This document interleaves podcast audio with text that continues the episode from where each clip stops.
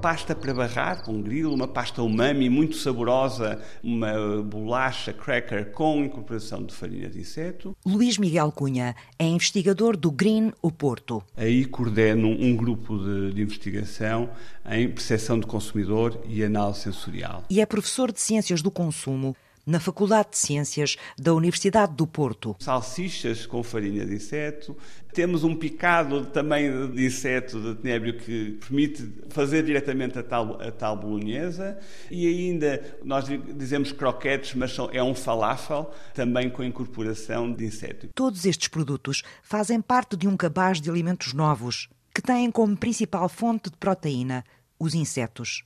Eles foram preparados em seis centros de investigação europeus e vão servir para incentivar hábitos de consumo dos produtos que incorporam insetos na alimentação humana. O que vemos no mercado essencialmente são as barras proteicas, barras energéticas, são os snacks, já alguma massa com incorporação da farinha de inseto, mas ainda são alimentos relativamente simples e um pouco mais lúdicos do que propriamente uma incorporação séria, digamos assim, como fonte proteica, como uma verdadeira alternativa. E é aqui que o, o entra.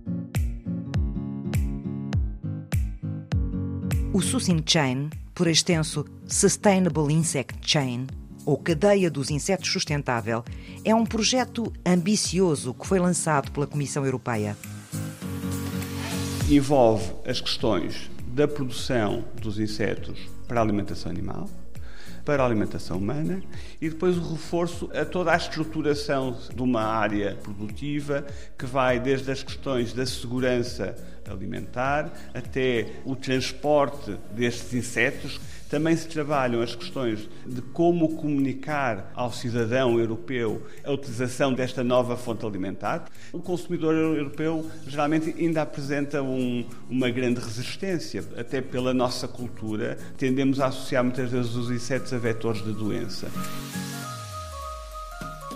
Este projeto gigante move 35 organizações científicas de 14 países da União Europeia que pretendem desenvolver em simultâneo todas as áreas ligadas à produção e ao consumo dos insetos. Por várias questões, pelas questões da sustentabilidade da própria alimentação, por outro lado também do ponto de vista da geopolítica. A Europa depende muito de países terceiros, nomeadamente para a alimentação animal, importações de soja para a alimentação animal, entre outras, e portanto a Europa, se se capacitar para fazer a produção desses insetos, pode aqui ter uma forma de, de ganhar uma maior independência face a países terceiros e daí a importância vital para o espaço europeu. É aqui que entra a participação portuguesa no Susin Chain.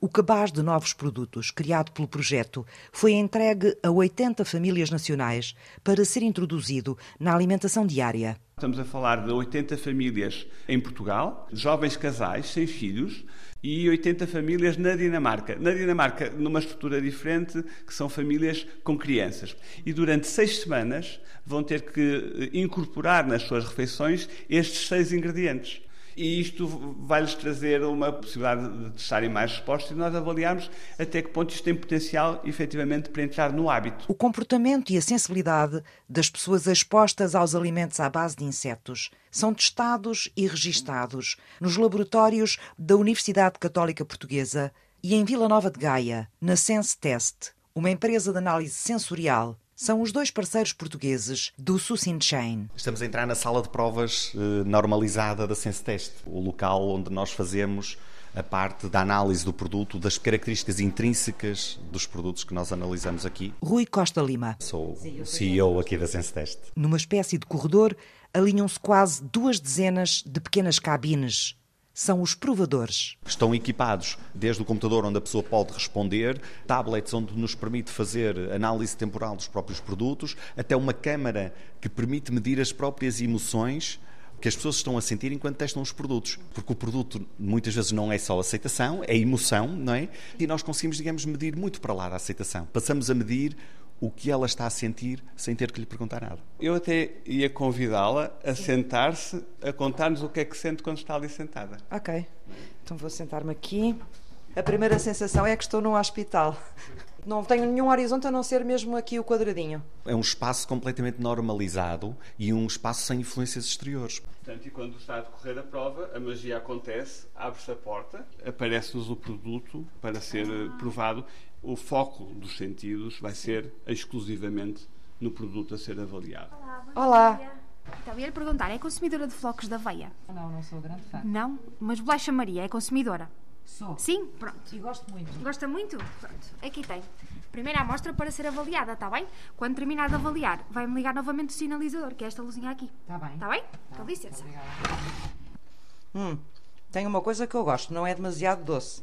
No ecrã aparece-nos aqui a possibilidade de quem está aqui sentado ir responder, indicar quanto gostou da, da amostra. Depois há várias técnicas de análise sensorial que podem ser utilizadas. Aqui o sistema vai estar adaptado ao que se pretende avaliar. Então vou carregar no botão para dar sinal ao técnico que está do lado de lá, não é?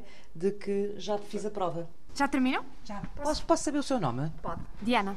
Diana Pereira. Tá? Obrigada. Até à próxima. Se nós quisermos, porque esta sala é completamente digital em termos de iluminação, podemos converter esta sala numa sala vermelha, numa sala azul.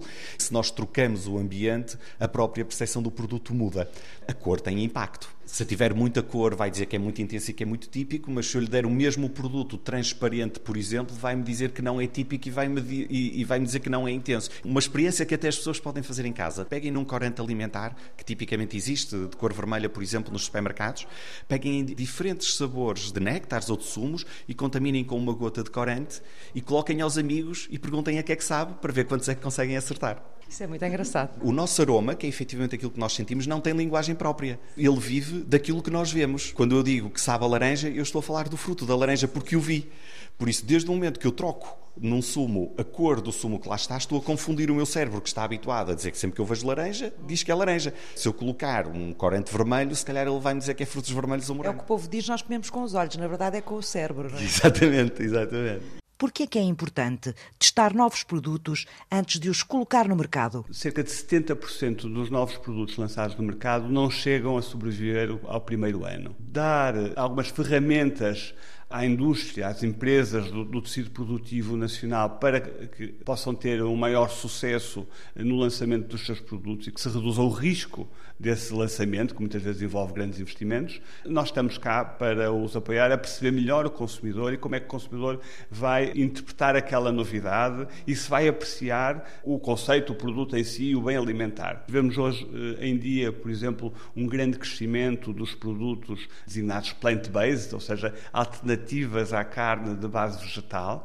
e muitos desses produtos, por exemplo, do ponto de vista sensorial, estão muito aquém das expectativas do consumidor, nomeadamente em termos de sabor e de textura. E, portanto, o consumidor, embora por vezes possa querer ter uma atitude mais altruísta, no sentido de querer procurar um produto mais sustentável, depois no dia a dia, se aquele produto não lhe sabe bem, fica difícil de, de repetir aquele comportamento. Os testes conduzidos pela investigação portuguesa para o projeto europeu Sucin Chain vão ajudar a encontrar o caminho dos alimentos feitos à base de insetos para o coração dos consumidores. Nós estamos a falar de insetos que são apanhados na natureza, de modo algum. Estamos a falar de, de, de, insetos que são produzidos em sistema altamente controlado, boas práticas de manipulação, de forma a termos um inseto comestível como qualquer outro ingrediente alimentar ou como qualquer outro alimento. E por que é que precisamos de trazer os insetos ao prato dos consumidores europeus? O consumo de peixe e de carne, particularmente o consumo de carne, é bastante elevado no espaço europeu e representa um impacto para o ambiente bastante elevado. Portanto, os dois grandes novos alimentos que surgem como grandes fontes proteicas alternativas serão as algas e a outra são os insetos. Já agora fiquei muito curiosa. A bolacha Maria que eu comi era uma bolacha tradicional? Era uma, uma bolacha tradicional, mas lá está, essa é uma das curiosidades normalmente que o provador tem.